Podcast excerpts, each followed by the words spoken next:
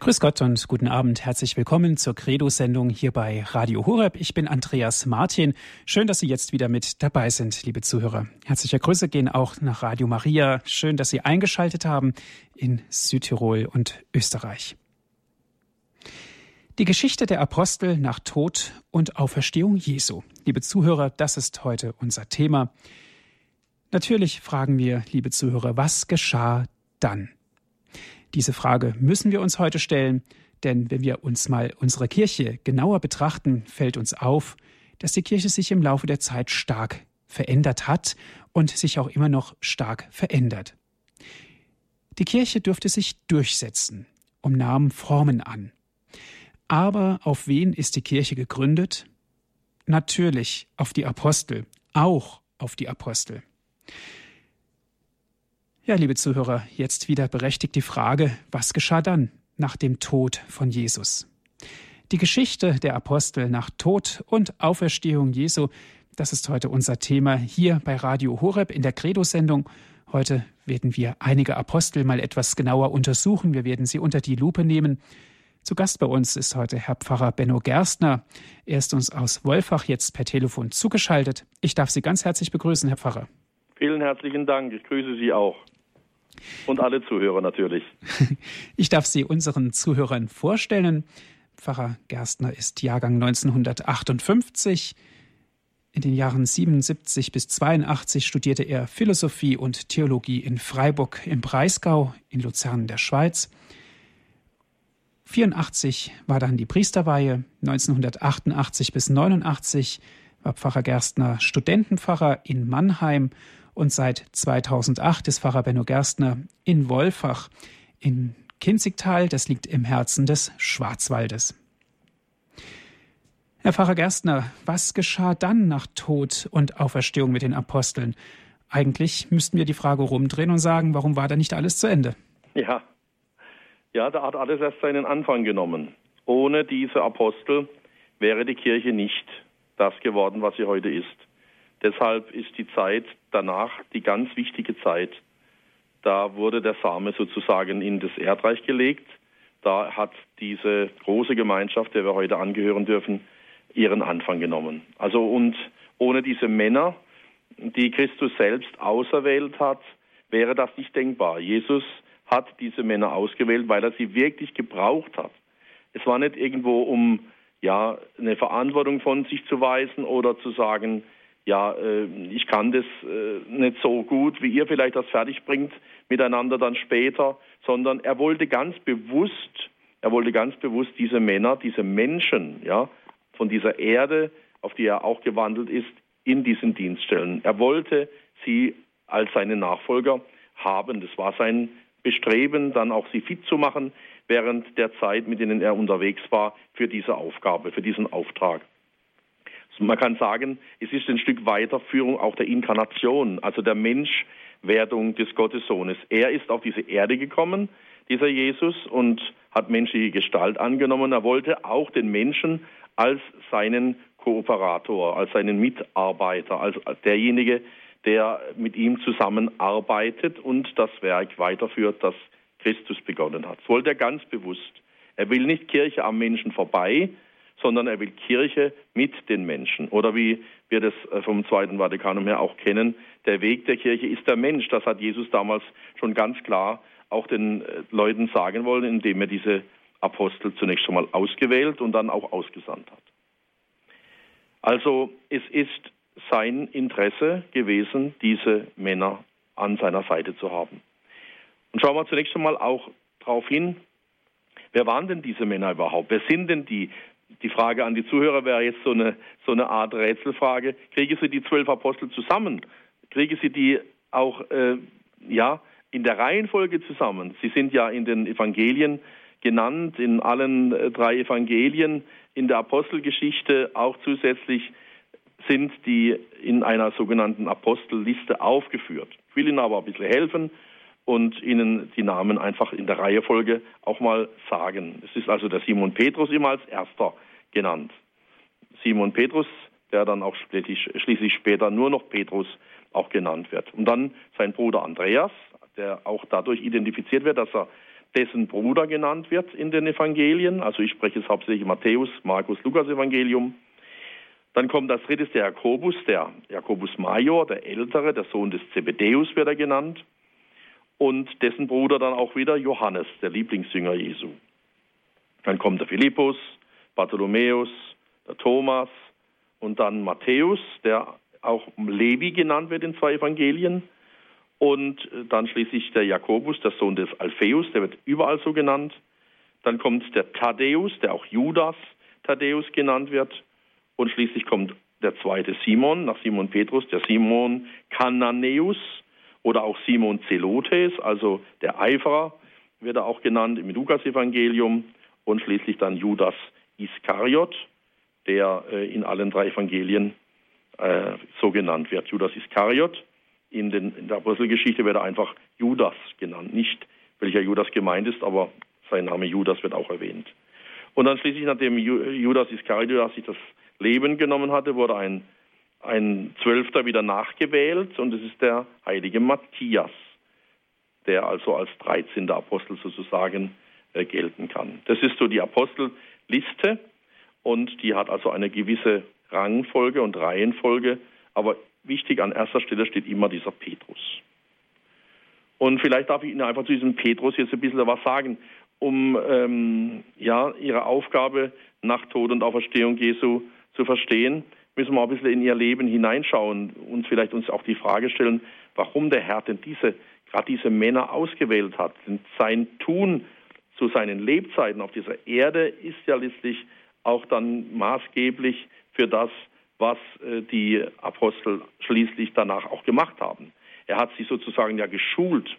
Sie waren seine Discipuli, seine Schüler. Das ist das lateinische Wort äh, auch für äh, den, der dem Herrn nachfolgt, der Discipulus, der, der Schüler.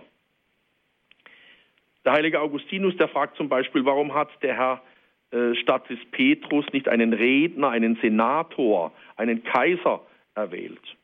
Und er lässt den Herrn antworten, gib mir jenen Fischer, jenen Ungelernten. Wenn ich diesen erfüllen kann, so wird es klar sein, dass ich es getan habe. Der Senator kann sich seiner selbst rühmen, der Redner kann es, der Kaiser kann es, aber der Fischer kann es nur in Christus. Also der Fischer von Bethsaida wird von Christus übermächtigt, ja, von dem einen, den er liebt, er ihn versteht und den er blitzhaft erkennt, ohne ihn zu verstehen und den er verstehen lernt nach Verrat, Tod und Auferstehung. Das ist die große Geschichte Petri. Sie ist von einer unglaublichen Dramatik. Ja und Nein stoßen in dieser Person ganz stark aufeinander.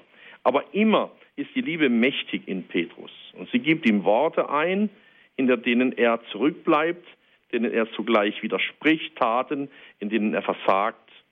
In der Wahrheit ist es ja so, dass ein unfassbar unwiderstehlicher ihn gerufen hat und dieser Ruf sein Innerstes umwandeln muss. Das hat Jesus getan. Vorstellung, Wille, Wünsche, Hoffnungen sind dem Gebot entgegen, nur das Innerste nicht, das Petrus noch nicht kennt. Und dieses Innerste ist auf den hingeschaffen, der ihn an sich zieht. In ihm ereignet sich, was er nicht will. Sein mächtiges Temperament schäumt auf in Vorwürfen, in Fragen. Erklär uns dieses Gleichnis uns. Soll man siebenmal verzeihen? Er will ein Gesetz, aber was ihn erwartet, ist ein umgewandeltes, ihm nicht mehr eigenes Leben. Denn er meint, von einer Quelle zu, vor einer Quelle zu stehen und er steht vor einem Meer. Siebenmal, siebzigmal. Und doch in seiner Erregung, dem Ungestüm seines Wollens und Handelns und Forschens, scheint er nur einer zu sein, der die Macht Gottes an sich erfährt, sie erleidet, alles Wirken, Vollbringen geht aus vom Herrn. Und da haben wir auch schon einen Schlüssel jetzt auf die Frage, wie es weitergeht, bestimmt der Herr im Aussuchen, bevor es überhaupt richtig angefangen hat. Also der Herr bestimmt schon in der Auswahl der Apostel letztlich auch, wie es nachher weitergeht.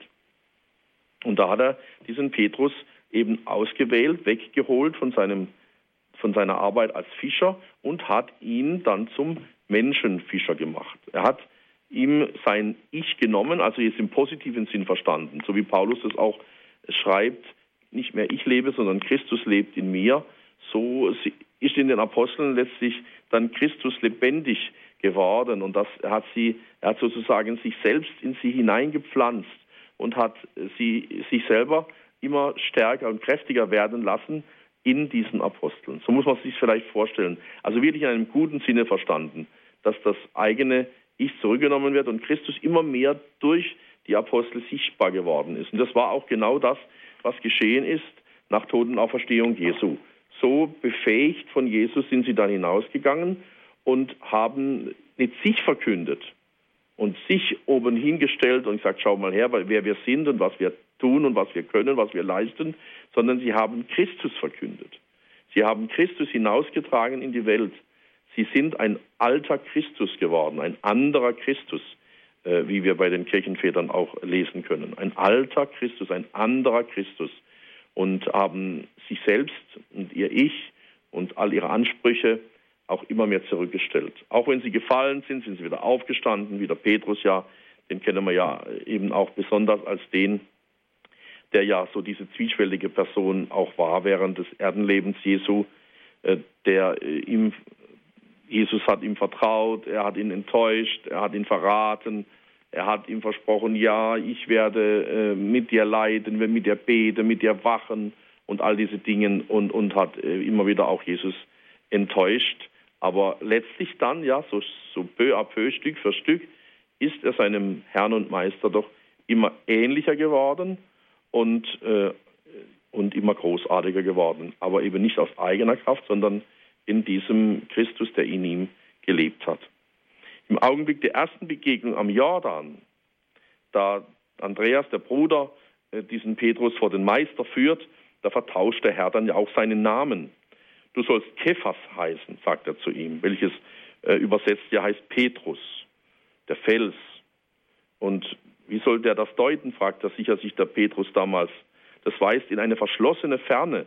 Ja, das ist ja wie eine, eine Weissagung, die der Herr da auch ausgesprochen hat. Und dann am See, da, als der Herr in das Schiff tritt, welches dem Simon gehörte, heißt bei Lukas 5, da wird ihm gesagt, von nun an wirst du Menschenfischer sein. Und sie führten, heißt weiter, ihre Schiffe ans Land und verließen alles. Und das ist ja das Große, ja, dieses, wer ermisst das? Alles, ja. Es ist ja nicht nur die Habe, die am Strand noch sorgsam geborgenen Schiffe, die Netze, die Ruder, die Körper, Dahinter liegt das Haus, die Umwelt, aber auch was an irdischen Hoffnungen lebte im Glauben der Väter. Das müssen sie, müssen sie alles aufgeben lernen. Dieses alles bedeutet, was über Menschenkraft geht, den Entschluss vom Alten zum Neuen Testament zu schreiten, um des einen Vermächtnisses willen Vermächtnisse aufzugeben, eine bekannte Welt zu verlassen für eine unbekannte, aus Liebe zu dem, der ruft. Wozu nur noch Schiffe? Es ist der eine da, der Macht hat. Hoffnung des Volkes, die auf eine tägliche Enttäuschung stoßen und sterben und wieder Hoffnung werden wird. Aber nun eine unbesiegbare, wieder alles hoffen, ein, ein Weg fort vom Strand, ja, ist nun der neue Weg. Und an ihn, Petrus, an ihn allein sind die aus den Angeln hebenden Worte gerichtet. Du bist Petrus der Fels und auf diesen Felsen werde ich meine Kirche bauen. Und das ist ja das, was dann auch geschieht. Ja, Trotzdem geht es natürlich zunächst einmal weiter wie vorher. Es gibt äh, Krankheit in der Hütte, Sorge ums Brot, Hunger, äh, der sich mit ausgerissenen Ähren stillen möchte, Mühsal der Wanderung, die verlassenen Schiffe müssen wieder bestiegen werden, der Unbegreifliche schläft in der Gefahr, mitten unter den Geängstigten und dann gebietet er und er ist, er ist nicht mehr wie ein Mensch. All das erleben ja die Apostel, erlebt dieser Petrus. Und wir wir, wir müssen glauben und wir dürfen glauben, dass kein Wort Jesu Christi den Felsenmann tiefer verwundet hat, als dieses, als er ihn Satan genannt hat. Ja, auch das musste dieser Petrus erleben vom Herrn. Er ist, es ist vielleicht Christi völlig unüberwindliches Wort an Petrus und seine Kirche. Äh, er traf mitten in Petris starkes irdisches Herz sein Weg hinaus in die Welt, sein gewaltiges Wirken, seine künftige Festigkeit, sein Tod sind nicht zu begreifen ohne dieses Wort. Wenn es ihn durchbohrt hat, dann müsste es auch uns durchbohren, denn er hatte ja schon alles verlassen, als es ihn niedergeworfen hat, dieses Wort vom Satan. Und wenn der Satan aus ihm gesprochen hat, so war es eben nicht Petrus, nicht sein Wille, aber es war die Liebe in Petrus und der Schauer allen Fleisches vor dem Kreuz, äh, die Satan schließlich auch eingelassen haben. Auch diese Seite dürfen wir nicht vergessen. Auch da wird der Satan, diese junge Kirche dann immer wieder angreifen. Am Kreuz, also die Bereitschaft, Verfolgung zu ertragen, ähm, die kommt ja dann ganz stark der jungen Kirche entgegen. Die Foltern äh, zu ertragen, den Tod zu ertragen für Christus.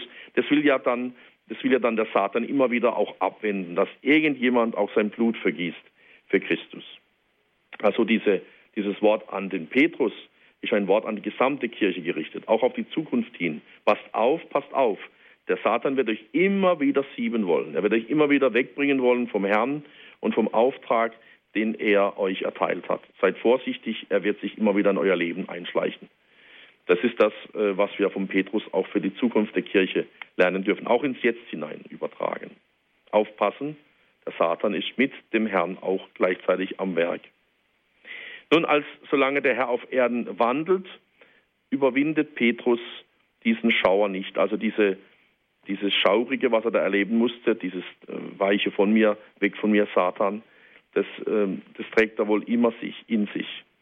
Aber als der Herr dann äh, in den Himmel zurückgekehrt ist und äh, er merkt, nun habe ich diese, ja, diese Aufgabe wirklich, Nachfolger des Herrn zu sein, da wird, da wird dieser Petrus ungeheuer stark. Er lässt alles, schwank, alles schwanken hinter sich.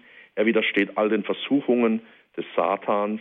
Er ist wirklich dann auch der Fels der Kirche, der so groß dann ist, dass er schließlich, als er selbst stirbt für Christus, als er um das Jahr 64 hingerichtet wird, sogar sagt, nee, bitte nicht ans Kreuz wie der Herr, dreht mich verkehrt rum, hängt mich verkehrt rum ans Kreuz, ich bin nicht wert, wie mein Meister zu sterben. Das alles vergeben auch, auch das, was er da an Hartem von seinem Herrn hören musste.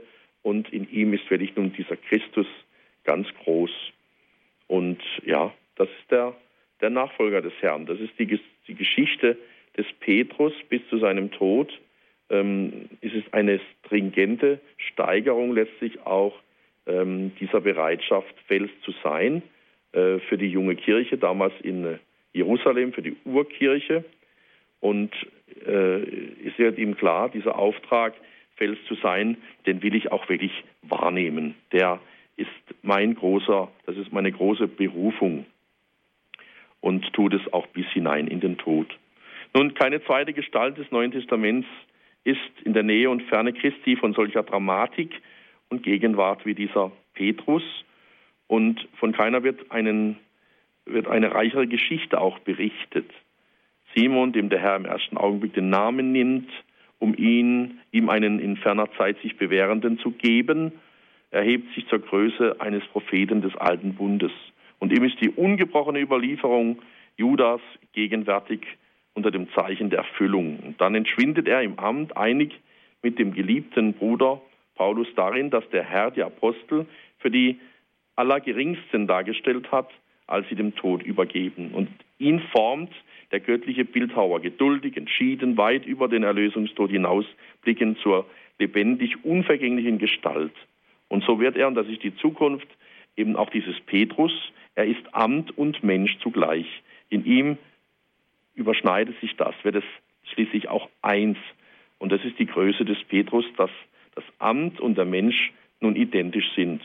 Schließlich, dass Christus ganz in ihm lebt, dass Christus in ihm ganz zur Geltung kommt, als das, was die Kirche ausmacht. In ihm ist sie stark, in ihm ist sie unüberwindlich, in ihm ist sie die Siegerin in allen Schlachten gegen die Mächte der Finsternis. Petrus ist hier die Identifikationsgestalt, an der sich Kirche festmachen kann. Und so wie der Satan am Ende Christus, äh, Petrus nicht von Christus und, und, dem Glauben an ihn abbringen konnte, so wird es ihm auch nicht gelingen. Äh, und das ist die Zukunft der gesamten Kirche, die Kirche äh, von ihrem Christus wegzuziehen äh, die Pforten der Finsternis, der Hölle werden sie nicht überwältigen. Und Christus hat in diesem Petrus den Anfang gemacht, der in eine, eine Zukunft weist, die uns eben ohne Angst äh, sein lässt und die wir auch ein Stück weit erleben dürfen, wie sie ja unsere Kirche bis heute wächst und wächst und auch heute bereit ist zu sterben für Christus und äh, Opfer zu geben, das Opfer des Lebens zu geben, damit äh, das Blut in den, im Acker der Kirche, äh, der Same auch für das Neue, für das Kommende sein kann. Petrus also als diese vom Herrn selbst ausgewählte äh, Felsengestalt, die letztlich im Laufe ihres Lebens immer mehr zu dem wird, was Jesus vorausgesagt hat. Also hier haben wir eine ganz klare Entwicklung dieses Petrus vom einfachen Fischer hin zum Menschenfischer, vom, von dem der schwankt zu dem der feststeht, vom, vom sandigen Typen, ja, sozusagen, äh, hin zum Felsen wirklich der Kirche, auf den Christus auch dann aufbauen kann und aufgebaut hat. Das sieht man ja in dem, was die Kirche heute ist. So viel zunächst einmal zum, zum Petrus als dem ersten der Apostel. Mhm. Dankeschön, Herr Pfarrer Gerstner. Liebe Zuhörer, Sie hören die Credo-Sendung hier bei Radio Horeb. Die Geschichte der Apostel nach Tod und Auferstehung Jesu, das ist heute unser Thema. Wir sind im Gespräch mit Herrn Pfarrer Benno Gerstner. Aus Wolfach im Schwarzwald ist er uns telefonisch zugeschaltet.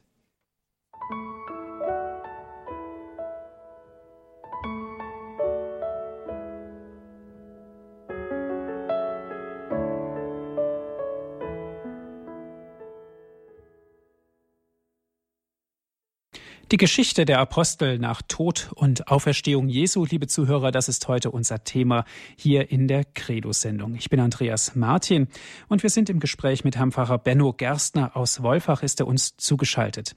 Als erstes haben wir uns Gedanken darüber gemacht und haben darauf geschaut, wie ging es überhaupt weiter nach dem Tod und nach der Auferstehung und Jesus hat natürlich vorgesorgt, Herr Pfarrer Gerstner, ich hoffe, ich ziehe das jetzt richtig so, dass er vorher schon Petrus auserwählt hat als der, der das Ganze mal in die Hand nehmen soll. Genau. Also man kann sicher sagen, dass Jesus äh, in seiner Allwissenheit nichts dem Zufall überlässt. Ja? Zufall ist ein, äh, ein Wort, das, das bei Gott nicht vorkommt.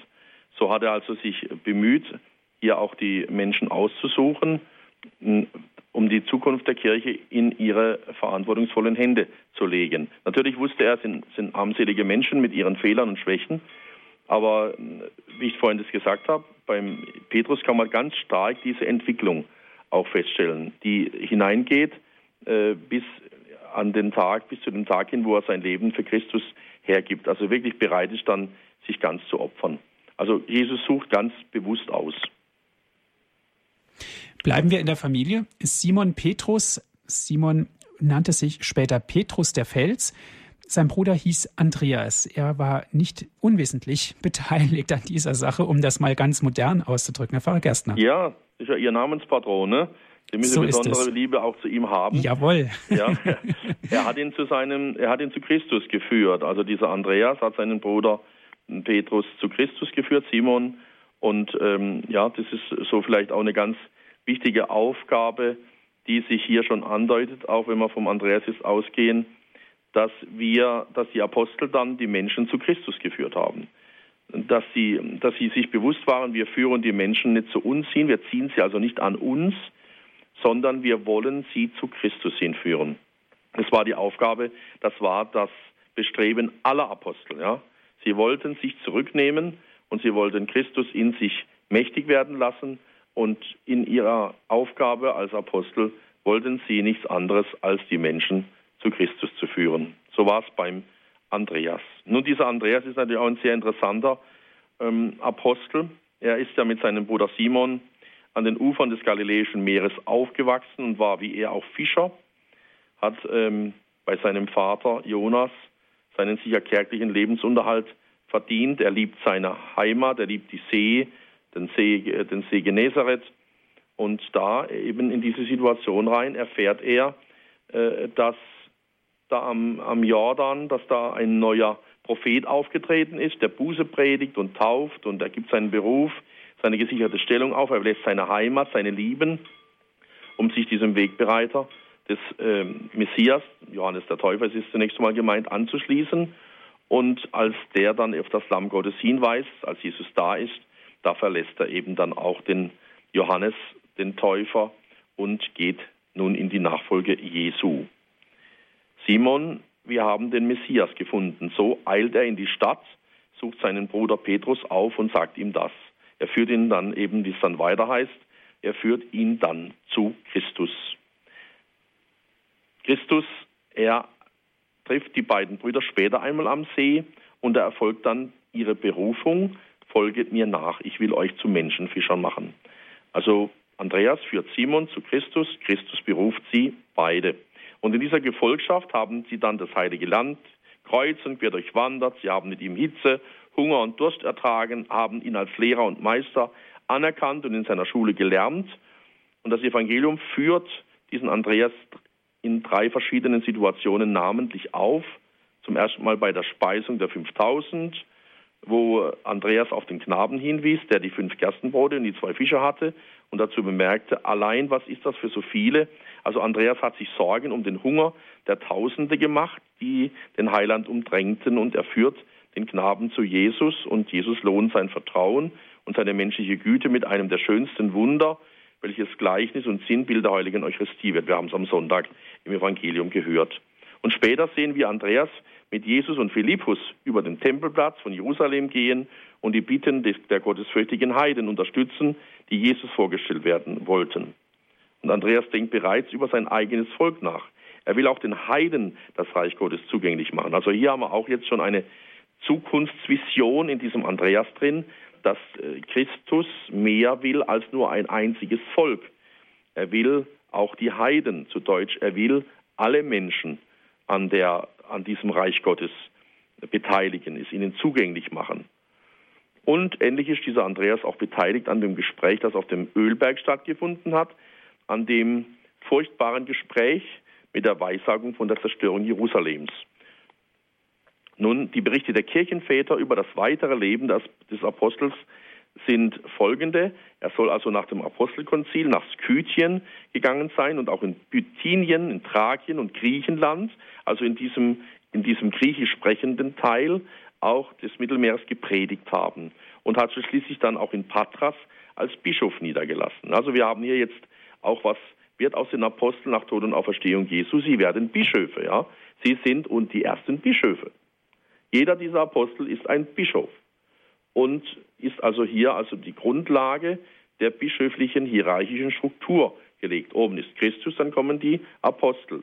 Und ihre Nachfolger werden immer wieder die Bischöfe sein, die die Bischofsstühle, sozusagen der Apostel, dann weiter besetzen und dort als, als Lehrer und als, als Seelsorger, als oberste Rechtsherren der Kirche auch äh, die Botschaft Jesu weitertragen. In Patras ließ er sich nieder, der Andreas, und dort wurde ihm durch den äh, Prokonsul Ageas der Prozess gemacht und das Urteil lautete auf Geiselung und Tod am schrägen Kreuz. Ja, wir kennen das Kreuz, Andreas Kreuz von den Bahnübergängen her. Und die Akten, die sein Martyrium schildern, die sind zum Teil noch erhalten. Ja. Sie reden eine ergreifende Sprache. Wie geht's weiter nach dem Tod Jesu? Ja, das ist interessant, wie hier doch jetzt diese Apostel sich einsetzen mit der ganzen Kraft ihres Geistes, ihres Körpers bis hin zum Tod. Also sie reden eine ergreifende Sprache, diese Akten. Ich zitiere, wie der Kreise Apostel vom wahren Opfer spricht, wie er das Kreuz umfängt und vom Kreuz herab noch zwei Tage lang predigt, bis der Herr ihn heimgeholt hat. So lang hängt er am Kreuz, bis er schließlich stirbt. Also das liest sich wie ein Evangelium ein Evangelium der Bereitschaft für Christus. Und das ist letztlich auch das, was die Apostel waren. Ja, sie waren ein lesbares Buch, ohne dass man lesen konnte. Ja, in, in ihrem Leben, in ihrem Tun konnten die Menschen lesen, herauslesen, was letztlich Christus wollte, wer er war, was seine Botschaft bedeutet und wie weit man doch auch gehen kann, ähm, um für diesen Christus auch einzutreten. Ein, das Leben, ihr Leben, das Leben der Apostel war nach dem Tod und der Auferstehung Jesu ein Leben der Bereitschaft für Christus, der, der vollen Bereitschaft, der Bereitschaft zur ganz Hingabe bis in den Tod. Und da könnte man jetzt die Märtyrerakten auch der Apostel äh, durchblättern und lesen. Es ist ja keiner der Apostel außer Johannes eines natürlichen Todes gestorben. Sind alle für Christus gestorben, oft nach schlimmer, furchtbarer Folter und, und Quälereien bis in den Tod. Also diese Treue ist geblieben und ist ein Fundament auch der Kirche, die Treue. Ja? Was wäre die Kirche heute ohne ein, einen Papst, der treu ist, dem, was Christus wollte? Und Bischöfen, die wiederum dem Papst ihre Treue erweisen. Und Priester, die ihren Bischöfen treu sind. Und Gläubige, die letztlich auch in der Treue zu ihren Priestern und ihrer Botschaft leben. Ohne Treue äh, kann die Kirche nicht weiter existieren. Und diese Treue war auch eine der Botschaften, die die Apostel weitergegeben haben. Ein Fels, auf der einen Seite der Petrus und vielleicht kann man dem Andreas auch diese, ja, und damit auch vielen anderen der Apostel diese, diese totale Bereitschaft zur treuen, ganz Hingabe auch bestätigen. Das war ähm, ja etwas, was sie ausgezeichnet hat. Treue zu Christus. Wie gut wäre es, wenn wir auch so treu sein könnten, ja, wie die Apostel, wie zum Beispiel der Andreas. Herr Pfarrer Gerstner, Sie haben es gerade auf den Punkt gebracht, wie gut wäre es, wenn wir vielleicht auch so treu sein könnten. Ja, wenn wir uns mal die Kirche anschauen, wenn wir uns mal den, die Statistik der Priester anschauen, sehen wir natürlich, dass es relativ wenige Menschen gibt, die sich in die Nachfolge stellen. Ja. Was können wir tun, außer für, dafür zu beten, was ich jetzt durchaus ernst meine? Das ist ein ganz hohes und großes Anliegen. Aber was können ja. wir ganz pragmatisch tun? Was können wir tun? Ähm, also das Gebet ist natürlich die Grundlage aller Aktionen, aber wie gesagt, die, äh, die ähm, Kontemplatio allein ist eben nicht ausreichend. Ja? Kontemplatio und Aktio müssen sich äh, schon auch die Waage halten. Beten und arbeiten, wie es der, wie es der heilige Benedikt sagt was können wir tun? Wir können erstmal schauen in die gesamte Weltkirche hinein. Wir dürfen nicht nur unseren Blick auf Deutschland zum Beispiel einengen oder Europa, sondern darüber hinaus. Und da sehen wir ja, dass da die Kirche am Wachsen ist. Ja? Das, was Christus also äh, grundgelegt hat, äh, wie, wie, wie ging es mit der Kirche weiter? Nach Tod und Auferstehung Jesu Christi, nach der Zeit der Apostel können wir sagen, dass ja die Kirche sich immer weiter ausgedehnt hat, das Reich Gottes immer gewachsen ist. Es ist eine, keine Stagnation festzustellen im Laufe der Geschichte. Wenn man bedenkt von diesem Jesus 1 plus 12, die Apostel 13 plus 72 Jünger 85 und heute auf der Welt ca. 2,2 Milliarden Christen, dann ist eigentlich die Frage, die Frage relativiert sich dann schon sehr. Was können wir tun? Also es, es geschieht an anderen, an anderen Enden dieser Erde die, die, die Fortführung der Erfolgsgeschichte Kirche. Sie stagniert, stagniert hier äh, bei uns im europäischen Raum und auch ganz stark natürlich in Deutschland. Was können wir tun? Ja, wir, die wir versuchen treu zu sein, dass wir nicht auch noch abspringen, ja, dass wir, dass wir einfach auch dabei bleiben, die, die jetzt dabei sind und versuchen wirklich auch das, was Apostel sein heißt, was treu sein heißt, was, was Fels sein heißt, was zu einer Sache stehen heißt, dass wir das auch versuchen zu leben. Und das immer wieder auch äh, davon zu sprechen. Das heißt in unseren Familien, das heißt wir als Priester nicht, äh, dass wir nicht müde werden, auch von der Wahrheit zu reden, ja, die Dinge beim Namen zu nennen. Aber immer so, dass wir die Menschen nicht verletzen, dass wir sie nicht äh, vor den Kopf stoßen, sondern dass wir ihnen Anregung geben, Hilfestellung geben auf der Sinnsuche, dass wir uns anbieten äh, in, zu, zur Hilfe für ein gelingendes Leben. Das ist, der, das ist der Weg Jesu Christi gewesen. Er hat niemand gezwungen. Ja. Wir können niemand zwingen, Christus nachzufolgen. Christus hat die Apostel zwar gerufen, komm, folge mir nach. Aber wenn jemand gesagt hätte, ich will nicht, dann wäre Jesus der Letzte gewesen, der gesagt hätte, du musst. Denke mal nur an den reichen Jüngling, der so gern Jesus nachgefolgt wäre und dann gesagt hat noch, was muss ich denn tun? Erfülle die Gebote und so weiter. Und dann hat zu ihm gesagt, Jesus, ja, und, äh, und dann gib deinen Reichtum her, ja, verteile es unter den Armen und so weiter. Und dann heißt, dann ging er traurig weg. Aber Jesus hat ihn nicht gezwungen, ihm nachzufolgen. Er hat ihm das angeboten und ihm die Bedingungen gesagt. Und so müssen wir es heute auch machen. Wir müssen Bedingungen nennen und wir müssen selber Vorbild sein, soweit es uns möglich ist. Und alles andere müssen wir dem Herrn und auch vor allem mit dem einzelnen Menschen mit seinem freien Willen überlassen. Anders geht der Weg nicht. Mhm. Aber müssen wir uns da auch nicht manchmal selber an die eigene Nase fassen, weil Viele sagen ja, ach, das hat, damit habe ich eigentlich gar nichts zu tun und die sollen doch machen, was sie wollen und Kirche ja. ist ja sowieso vom Vorgestern. Ja. Fachleute sagen dazu Acedia, das ist das, der, der Fachbegriff zu ermüden, zu mürrisch sein und so weiter. Ja, genau. Da wenn ich natürlich, wenn ich meine Eltern nur Schimpfe höre über die Kirche, dann werde ich keine Liebe zur Kirche entwickeln. Eben. Wenn ich meinen Pfarrer nur den Papst kritisieren höre äh, in seinen Predigten, dann werde ich keine Liebe zum Heiligen Vater und kein Vertrauen zu dieser Person entwickeln wenn ich, äh, wenn ich lästern höre über die Praxis der Vorfahren und äh, zum Beispiel äh, Rosekranz oder was auch sei, oder wie man täglich die Heilige Messe besucht, wenn die dann gleich als bigottisch äh, hingestellt werden, wenn ich sowas erlebe, dann kann ich keine Liebe zur Eucharistie aufbauen. Das ist klar. Ja. Und das, da, daran mangelt es sicher auch in der deutschen Kirche.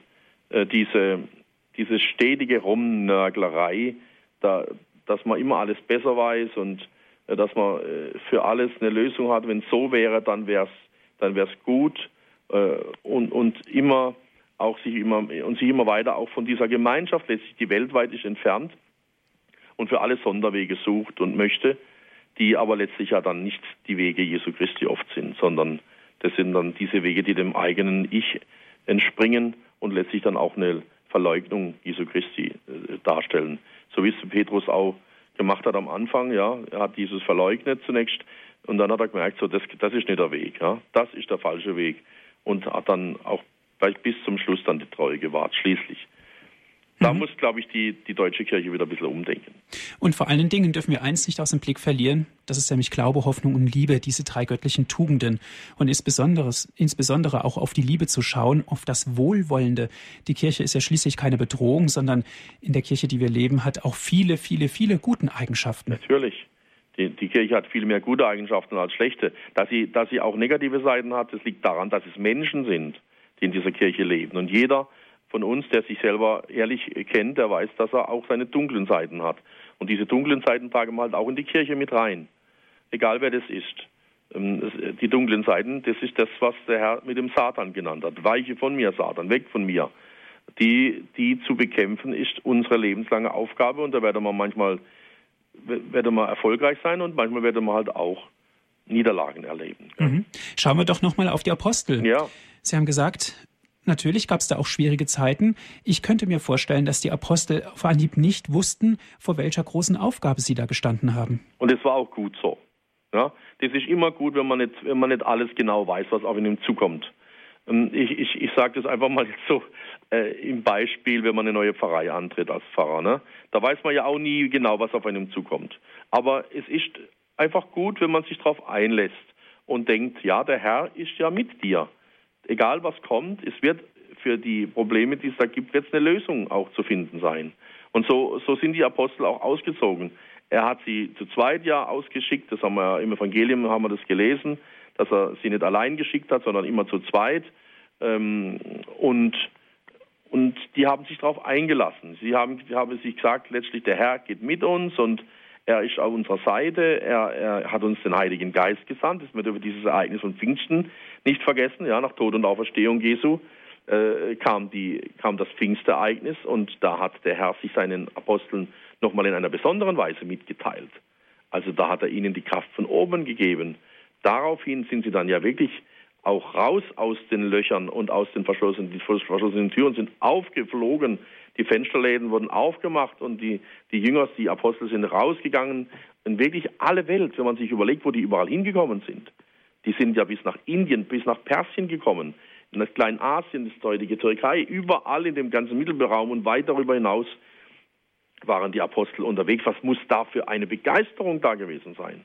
Also das war jetzt nicht eine, eine angstvolle, ein angstvolles Hinausschauen, ein bisschen so die Fensterläden gleich ein bisschen aufmachen und oder, oder zwischen den zwischen den Läden durchzugucken, sondern die haben die aufgerissen, die sind rausgeströmt sozusagen, voller Freude auch in ihre Aufgabe hinein und ja, was sie eben auszeichnet, sie waren treu bis in den Tod. Ja, das war die Zukunft der Kirche, haben dann angefangen, Gemeinden zu gründen. Man kann sagen, jeder der Apostel hat irgendwo auch dann eine Gemeinde begründet, hat sozusagen an einem bestimmten Ort auch äh, eine, eine Samen eingepflanzt und, und äh, hat dann dafür gesorgt, dass der aufgegangen ist, dass Menschen da waren, die gegossen haben, ja, schließlich also, dass die, dass das, das Reich Gottes wachsen konnte. Also das war so ihre Aufgabe, nach Tod und Auferstehung, nach dem Pfingstfest hinauszugehen, wirklich in alle Welt und den Menschen die frohe Botschaft zu verkünden. Sie wussten wirklich nicht, was auf sie zukam. Sie konnten es auch nicht wissen. Sie waren ja keine gebildeten Leute, die jetzt genau wussten, auch von den Religionen der Umgebung und was da alles war. Sie, sie sind einfach hingegangen mit einem Herz voll Liebe zu Christus, mit einem Herz voller Glauben an den dreifaltigen Gott, äh, mit einem Herz voll Heiligem Geist, ja, der sie angetrieben hat, auch die frohe Botschaft äh, zu verkünden und vor allem auch vorzuleben. Ähm, vielleicht schauen wir mal auf einen weiteren großen Apostel, dessen Namenstag wir erst gefeiert haben, am 25. Juli, Jakobus der Ältere, ähm, Jakobus Major. Man kann sich kaum vorstellen, äh, welche Bedeutung im früheren Leben der europäischen Christenheit gerade dieser Apostel Jakobus der Ältere hatte. Bis herein in die Neuzeit war neben Jerusalem und Rom das im äußersten Westzipfel Spaniens gelegene Santiago de Compostela der drittgrößte Wallfahrtsort der Christenheit. Der heilige Bonaventura, 1221 bis 74 hat er gelebt, der schreibt, das Grab des Apostels ist das glorreichste unter allen Gräbern der Heiligen aller Nationen. Also sehen wir auch hier, äh, wie sich dann, äh, wie sich dann das alles fortgesetzt hat, welche Bedeutung ein Apostel, nur dieser Jakobus letztlich jetzt hatte, welche Ehre dem zuteil wird, welche Verehrung dem zuteil wird von, von den Menschen. Und dies, dies zu bedenken, ist ja auch ein großes Geschenk, dass man da hinschaut, was macht der Herr aus dem Lebensopfer, dem Ganzopfer, der Ganzhingabe eines Einzelnen, dieses Jakobus des Älteren. Ähm, wie Petrus und sein Bruder Andreas stammt ja auch Jakobus, der Ältere, aus Galiläa. Und man war in der damaligen Zeit sichtlich stolz, Galiläa zu sein. Das bedeutete einerseits in regionaler Eigenständigkeit zu leben und andererseits ein klar umrissenes nationales Programm gegen die römische Besatzungstruppe zu vertreten. Dieser, dieser Lebens, äh, diesem Lebensgefühl gehörte eben dieser äh, Jakobus auch an. Er war auch Fischer. Ja, er war ein Donnersohn, er war mit einem ja, temper starken Temperament wohl ausgestattet. Aber all das, was er da von Gott mitbekommen hatte, auch negativ, hat er schließlich positiv umgeformt und hat sich ganz hineingegeben in diese Aufgabe und aus den ja, aus dem anfänglich schwierigen und rivalisierenden Jakobus wurde in wenigen Jahren ein reifer und ein glaubwürdiger Zeuge, der als erster unter allen Aposteln auf Befehl des Königs Herodes Agrippa im Jahre 44 nach Christus in Jerusalem das Martyrium für Christus erlitten hat. Um jene Zeit, so heißt es in der Apostelgeschichte, ließ König Herodes einige aus der Gemeinde verhaften und misshandeln. Jakobus, den Bruder des Johannes, ließ er mit dem Schwert hinrichten. Also hier wieder einer, äh, von dem wir eine, einen Reifungsprozess auch merken. Aus dem temperamentvollen äh, Energie- und Spannungsbündel wird schließlich einer, der bereit ist, auch Martyrium für Christus zu erleiden. Nicht anderen irgendwelche Spannungen und Leiden aufzuerlegen, sondern sich selbst äh, auch herzugeben. Und sein erstes Grab hat der Jakobus der Ältere zunächst wohl in Jerusalem erhalten.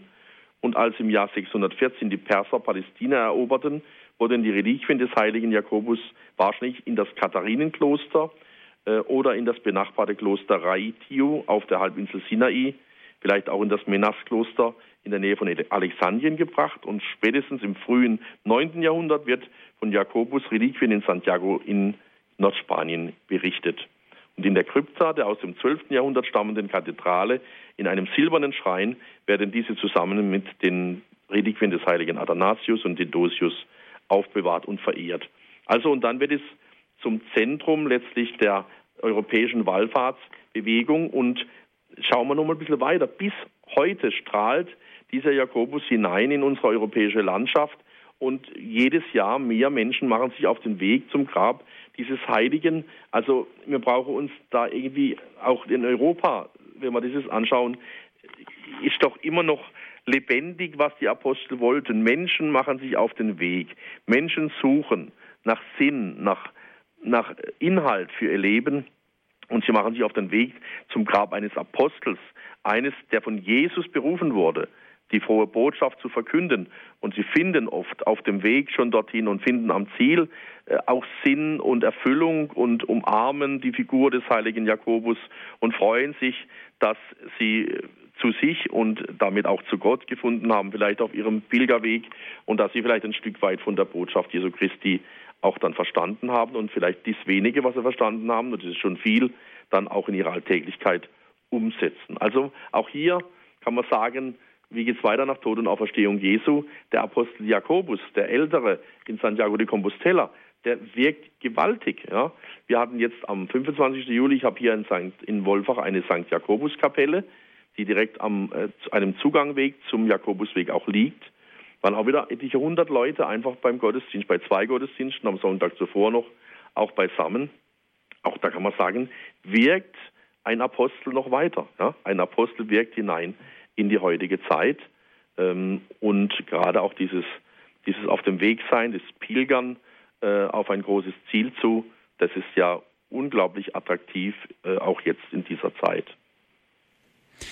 Dankeschön, Herr Pfarrer Gerstner, für Ihre Ausführungen. Liebe Zuhörer, gerne dürfen Sie jetzt anrufen und mitsprechen. Heute geht es in unserer Credo-Sendung die, die, Geschichte der Apostel nach Tod und Auferstehung Jesu.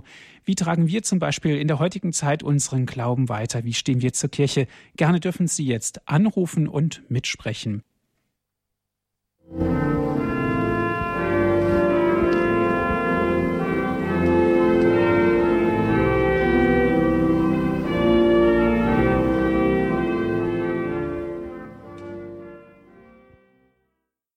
Sie hören die Credo-Sendung hier bei Radio Horeb. Das Lied, was wir gerade gehört haben, Wer glaubt, ist nie allein, passt natürlich auch zu unserem Thema. Die Geschichte der Apostel nach Tod und Auferstehung ist heute unser Thema. Wie geht's unserer Kirche heute? Werfen wir einen Blick darauf.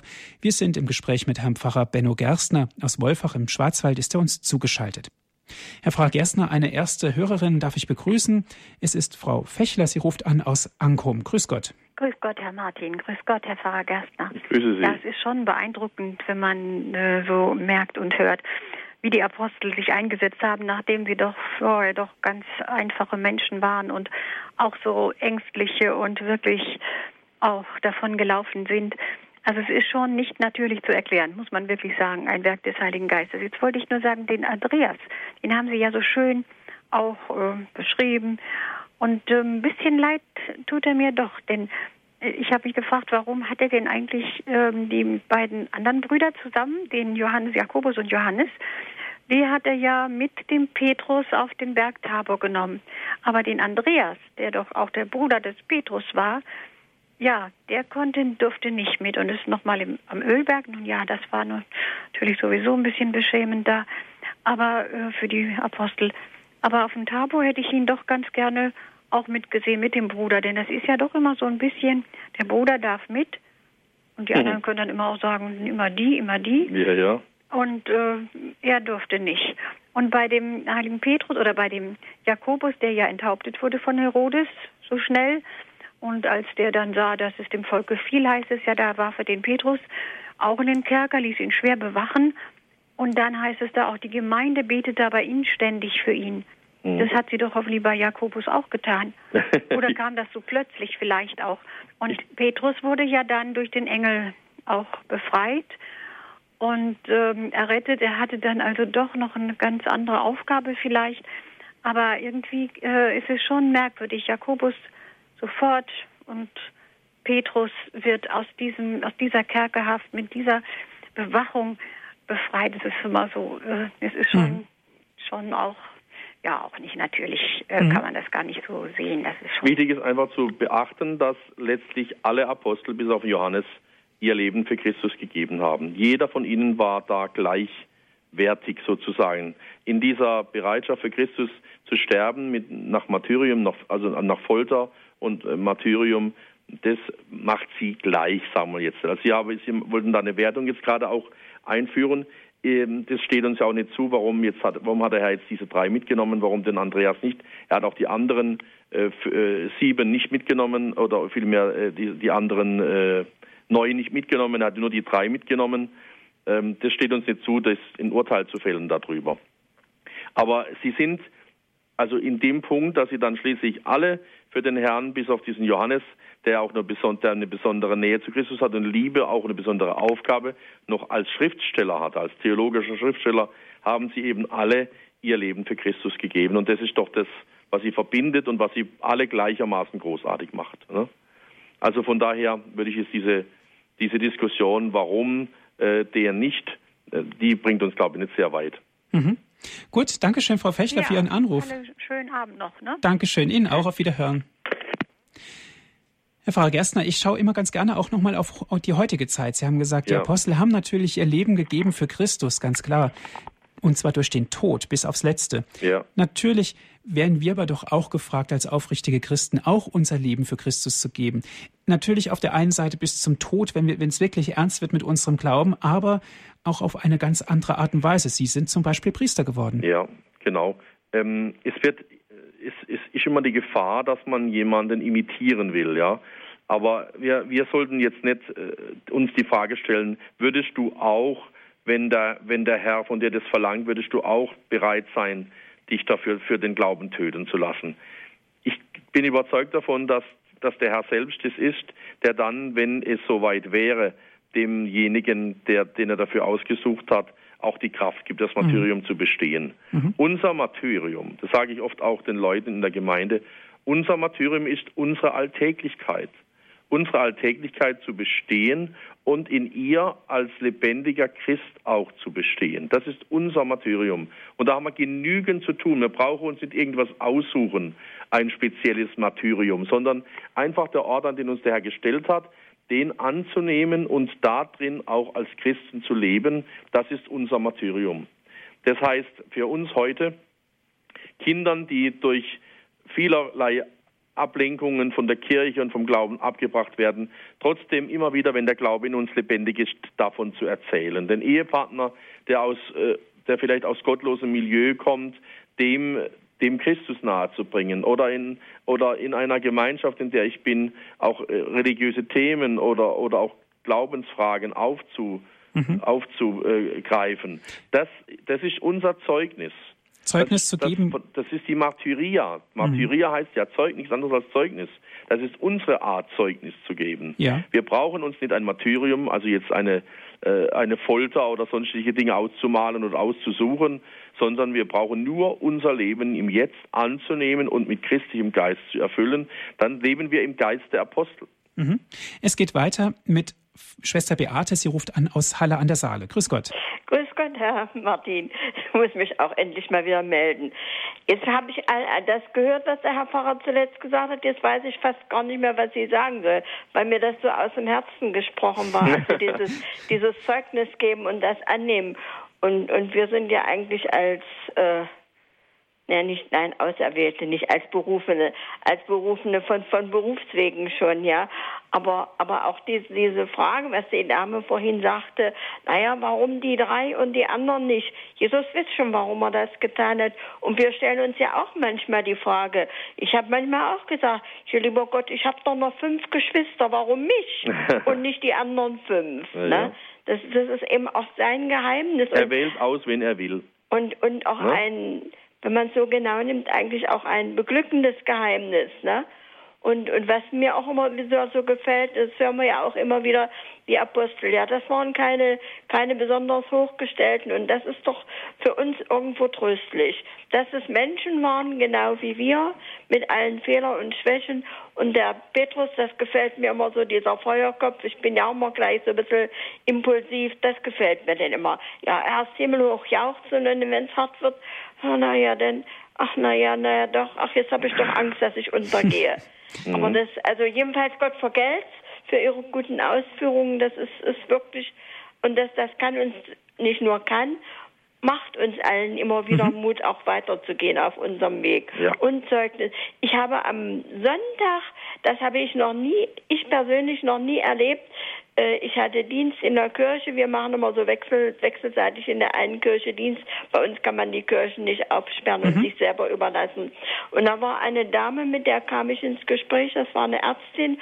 Und die sagte auf einmal zu mir, man merkt ganz genau, wenn man in eine Kirche kommt, ob das eine durchgebetete Kirche ist oder eine, äh, ein Museum. Da habe ich so groß gesagt, da habe ich noch nie drauf geachtet. Das war für mich eigentlich nie eine Frage. Doch, sagte sie, müssen mal drauf achten und müssen mal ihr, ihr Gehör darauf schärfen. Mhm. Ja, gut. das fand ich irgendwo gut. Dankeschön, Schwester Beate. Ja, Schwester ja, Beate, und so ist es auch mit den Menschen. Ja? Man, man merkt auch, ob ein Mensch durchgebetet ist oder ob er nicht durchgebetet ist. Ja? Und der durchgebetete Mensch, der wird auch, der wird auch Christus repräsentieren und der andere, der hat halt noch viel von sich selber.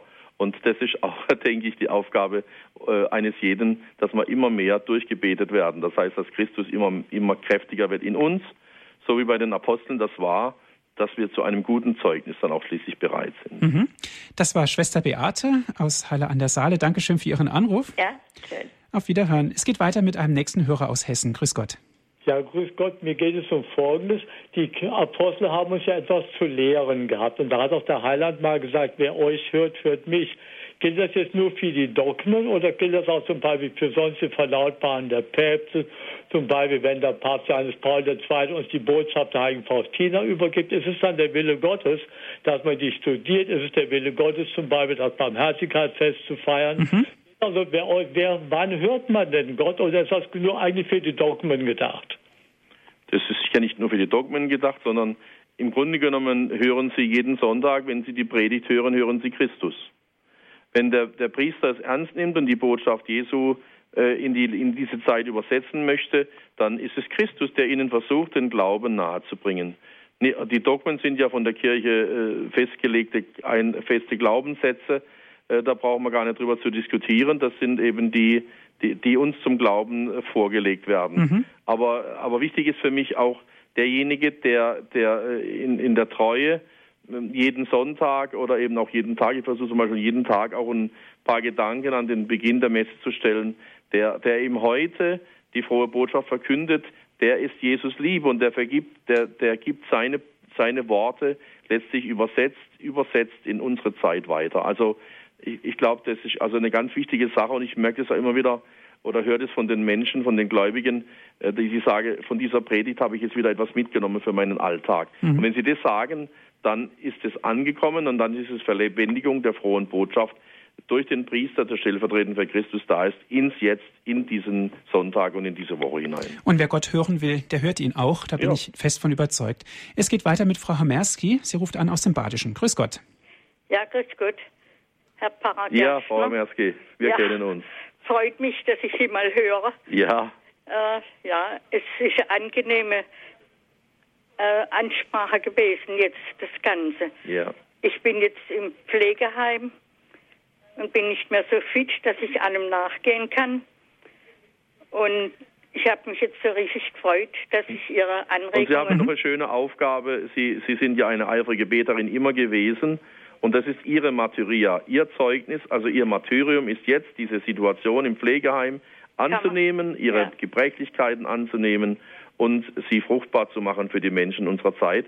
Das ist auch ein apostolisches Tun, also eine, äh, die, wie ein Apostel äh, auf diese Weise Martyria-Zeugnis abzulegen. Mhm.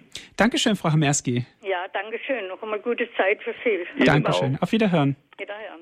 Ja, ich glaube, die Fürbitter, Herr Pfarrer Gerstner, das sind ganz wichtige Menschen, ja. die uns allen auch das Kreuz im wahrsten Sinne des Wortes stärken. Ja, die brauchen wir. Und das vielleicht, vielleicht wenn wir ähm, wenn wir die Sache ein bisschen runden wollen heute Abend, wir kommen also sicher nicht zu allen Aposteln, es wäre noch vieles, vieles zu sagen. Ähm, wenn wir die Sache runden wollen, dann wir haben in diesen Aposteln nach Tod und Auferstehung Jesu bis ins Jetzt hinein, bis in diese Stunde hinein himmlische Helfer. Mhm. Die unterstützen unser, unsere Materia, unser Zeugnis ablegen hier auf dieser Erde, unterstützen sie von der Ewigkeit her. Sie sind also nicht jetzt, äh, jetzt welche, die der, der Kirche nur zuschauen, wie sie sich entwickelt und sagen, ach Gott, wie sieht's da aus oder da, äh, was machen die denn da unten, sondern sie sind immer noch die Helfer vom Himmel her. Sie, die Apostel, die zwölf Apostel sind weiterhin ihrer Kirche treu verbunden. Sie sind immer noch das Fundament, auf dem sie aufbaut und sie sind immer noch in Sorge auch um uns, um die Menschen der Jetztzeit, dass dieser, die Botschaft Jesu Christi weitergeht. Und somit sind Sie auch immer gegenwärtig und unter immer uns. Immer gegenwärtig. Mhm. Herr Pfarrer Gerstner, herzlichen Dank. Es war hochinteressant gewesen, dass Sie sich die Zeit genommen haben, hier ja. in der Credo-Sendung über das ja nicht ganz einfache Thema, auch die Geschichte der Apostel nach Jesu Tod und Auferstehung, dass Sie uns darüber so viel Informationen gegeben haben und dass wir darüber mit Ihnen sprechen durften. Ja, es war mir eine Freude. Liebe Zuhörer, Dankeschön auch an Sie, dass Sie mit dabei waren, dass Sie angerufen haben. Wenn Sie gerne diese Sendung noch einmal nachhören möchten, kein Problem. Sie wurde für Sie aufgezeichnet und auf CD gebrannt. Rufen Sie an unseren CD-Dienst unter folgender Telefonnummer 08323 9675 120. 08323 9675 120 und wenn Sie von außerhalb Deutschlands anrufen 0049 8323 9675 120.